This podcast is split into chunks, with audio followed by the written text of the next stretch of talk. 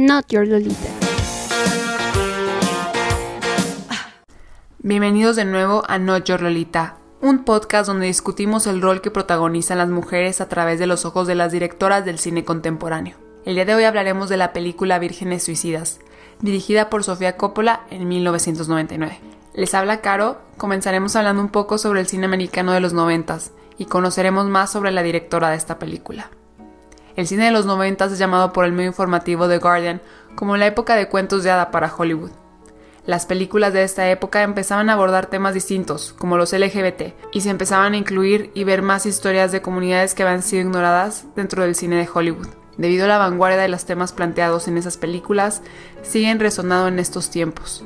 Y por algo vemos que la mayoría de remakes se centran en historias desarrolladas en esa época. Inclusive el estilo que se desarrolló en esa época llega a ser replicado por muchos nuevos directores. En los 90 se creó el panorama perfecto para que personas fuera de los estudios de Hollywood pudieran empezar a realizar películas. Plataformas como el Festival de Cine de Sundance, y el apoyo de nuevos estudios de producción hicieron posible que voces de directores como Spike Lee, Quentin Tarantino, Robert Rodríguez y entre otros pudieran ser escuchadas.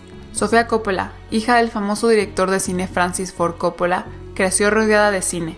Desde bebé estuvo involucrada en películas de su padre. Debutó como bebé en la primera película de la trilogía del Padrino.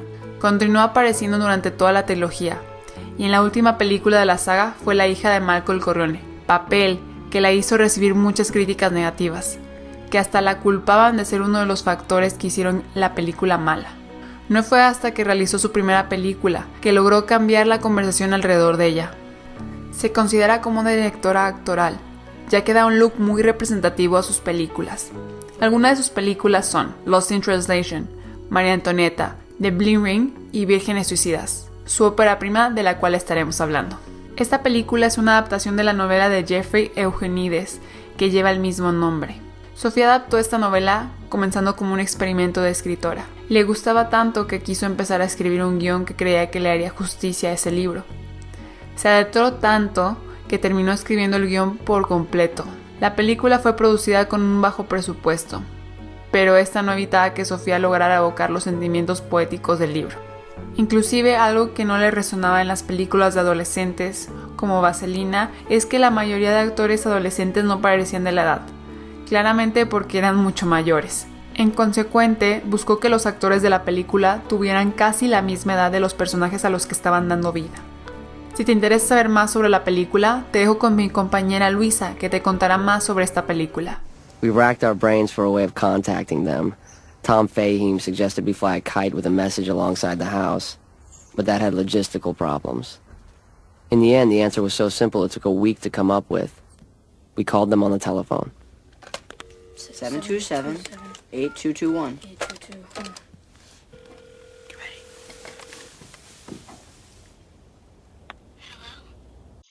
Hola, les habla Luisa. Es momento de que platiquemos sobre la trama de Vírgenes Suicidas. La historia está ambientada durante los años 70 en un tranquilo vecindario en Estados Unidos. En el vecindario vive la familia Lisbon, la cual está conformada por cinco hermosas jóvenes. Cecilia de 13 años, Lux de 14, Bonnie de 15, Mary de 16 y Cerise de 17.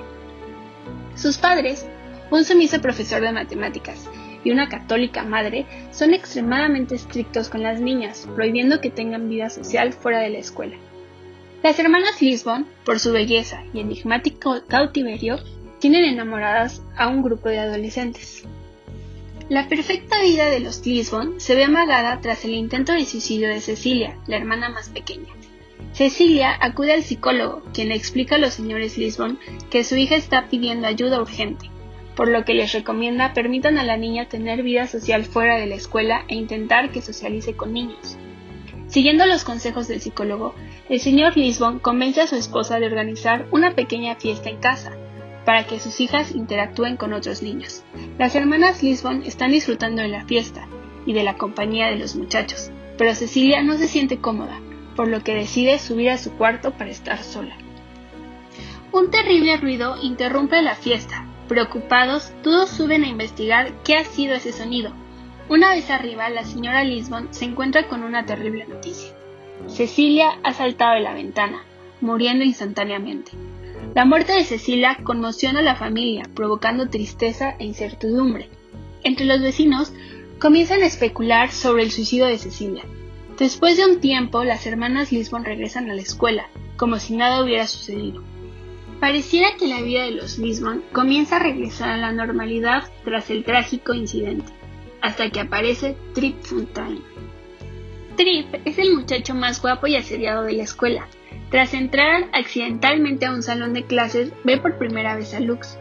Trip queda impresionado con su belleza, así que decide seducirla, pero Lux no parece estar muy interesada en él. Al no recibir la atención de Lux, Trip se encapricha, pues cree estar profundamente enamorado de ella. Trip invita a Lux al baile, pero para poder conseguir el permiso habla con el señor Lisbon, a quien le asegura que sus intenciones con su hija son más que honorables. Además, le propone conseguir a otros muchachos para que las cuatro hermanas puedan ir al baile. Los señores Lisbon le dan permiso a sus hijas de ir al baile, lo cual ilusiona a las jóvenes profundamente, devolviendo alegría a la casa después de la muerte de Cecilia. El día del baile, las jóvenes disfrutan de la fiesta bailando y riendo. Cuando la fiesta termina, las hermanas deben volver a casa antes de las 12, pero Lux no aparece. Lux y Trip se fueron al campo de fútbol americano, donde tienen relaciones sexuales. Después de tener relaciones, Trip se da cuenta que no quería tanto a Lux, por lo que decide irse a su casa, dejando sola a Lux, quien se queda dormida y pasa la noche en el campo de fútbol. Lux regresa sola a casa a la mañana siguiente. Al llegar a casa su madre la regaña, pues se imagina qué fue lo que sucedió esa noche. El castigo que recibieron las hermanas Lisbon tras ese incidente fue sumamente severo, las jóvenes dejaron de ir a la escuela y fueron aisladas del mundo exterior, por lo que comenzaron a caer en depresión. Tras el aislamiento, las hermanas buscaron la manera de comunicarse con sus vecinos. Por medio de cartas, llamadas telefónicas y mensajes en clave Morse, las hermanas tenían contacto con el exterior. Un día, las niñas piden ayuda a los jóvenes para escapar de casa. El plan es que ellos consigan un coche. La noche del escape ha llegado ellos han conseguido el coche y van por la noche a casa de las niñas para ayudarlas a escapar. Cuando llegan a casa de los Lisbon, Lux les dice que esperen cinco minutos dentro de la casa en lo que sus hermanas se terminan de arreglar. Ella queda en esperarlos en el garage. Los muchachos emocionados por escaparse con las hermanas esperan nerviosos en la sala. Tras escuchar un ruido, deciden esconderse en el sótano, el cual sigue decorado como el día de la fiesta en que Cecilia se suicidó. Estando en el sótano, descubren el cuerpo de Bonnie, quien se ha ahorcado. Espantados salen corriendo. Mientras escapan por la cocina, se cruzan con el cuerpo de Mary, quien ha metido la cabeza al horno. Al día siguiente, los padres encuentran a Therese, quien ha muerto de una sobredosis, y a Lux, quien murió en el garage con el coche en marcha. Después del trágico suicidio de las cinco niñas, los señores Lisbon deciden dejar el vecindario y olvidar cualquier rastro de sus hijas. Un año ha pasado, los vecinos han decidido olvidar a las Lisbon, pero los jóvenes enamorados siguieron pensando en ellas e intentando comprender por qué las niñas decidieron quitarse la vida. El suicidio de las niñas Lisbon es un misterio que sobrepasa la pantalla. ¿Qué opinan? ¿Les gustó? A mí me encantó. ¿Qué les parece si ahora hacemos un análisis de la mirada de Sofía Coppola a través del lente? Los dejo en compañía de Karen para seguir con el análisis. What are you doing here, honey? You're not even old enough to know how bad life gets. Obviously, Doctor. You've never been a 13 year old girl. Les habla Karen y les contaré sobre cómo la directora retrató los roles femeninos en esta película. A pesar de tener algunas escenas desde la perspectiva de las hermanas, gran parte de la historia es vista desde los chicos vecinos y los comentarios que hacen las demás personas de la comunidad y de la escuela incluso a través de noticieros y una entrevista, por lo que cuando concluye la película ni siquiera los espectadores terminan de conocer del todo a las hermanas Lisbon, sino que se nos plantea la visión y la opinión que se tenía de ellas. Como comentaron en la trama, el narrador cuenta que antes del suicidio de Cecilia, las hermanas eran conocidas por su belleza y permanecían como un misterio para los vecinos, Muchos de los comentarios que tienen los chicos del vecindario sobre las hermanas se basan solo en su físico o en la vida amorosa de Lux. Al no conocerlas del todo, guardaban una imagen idealizada de las hermanas a pesar de sus intentos de conectar directamente con ellas.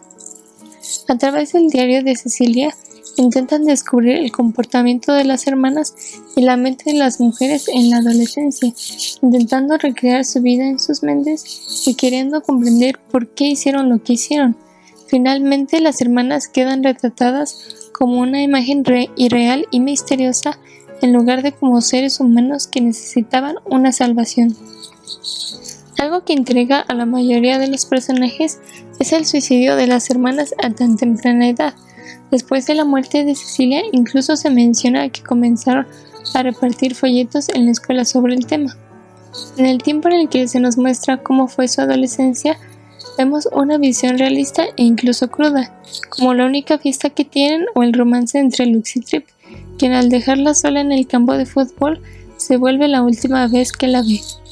Así que a pesar de que en general la película es vista a través de ojos adolescentes, tenemos un rango complejo de esta época de la vida sin llegar a algo demasiado dramatizado. Las personalidades de las hermanas se van expresando con los objetos de su habitación, el diario o la forma que tienen sus nombres al ser presentadas al inicio de la película por lo que a pesar de encontrarse juntas en varias escenas, se nota que cada una es diferente y al parecer ellas eran quienes entendían mejor. Esto se ve en algunas tomas, por ejemplo, cuando salen juntas a defender el árbol que Cecilia adoraba, el cómo sobreviven al encierro que su madre dicta y la impotencia de su padre, además de las reglas estrictas que se aplican más a las mujeres, como el largo de los vestidos o el ir solo en grupo. Después del primer intento de suicidio de Cecilia, esta le responde al doctor, Obviamente usted nunca ha sido una chica de 13 años. Cuando él intenta minimizar sus razones al decirle que es muy joven para entender qué tan compleja es la vida. Finalmente, el escape que encuentran las hermanas Lisbon a la prisión que se había vuelto su vida, las decepciones amorosas y la incomprensión de las demás personas hacia ellas fue la tragedia que comenzó la incógnita de querer conocerlas. Gracias por acompañarnos en esta edición y nos vemos la próxima semana con una nueva directora y otra película.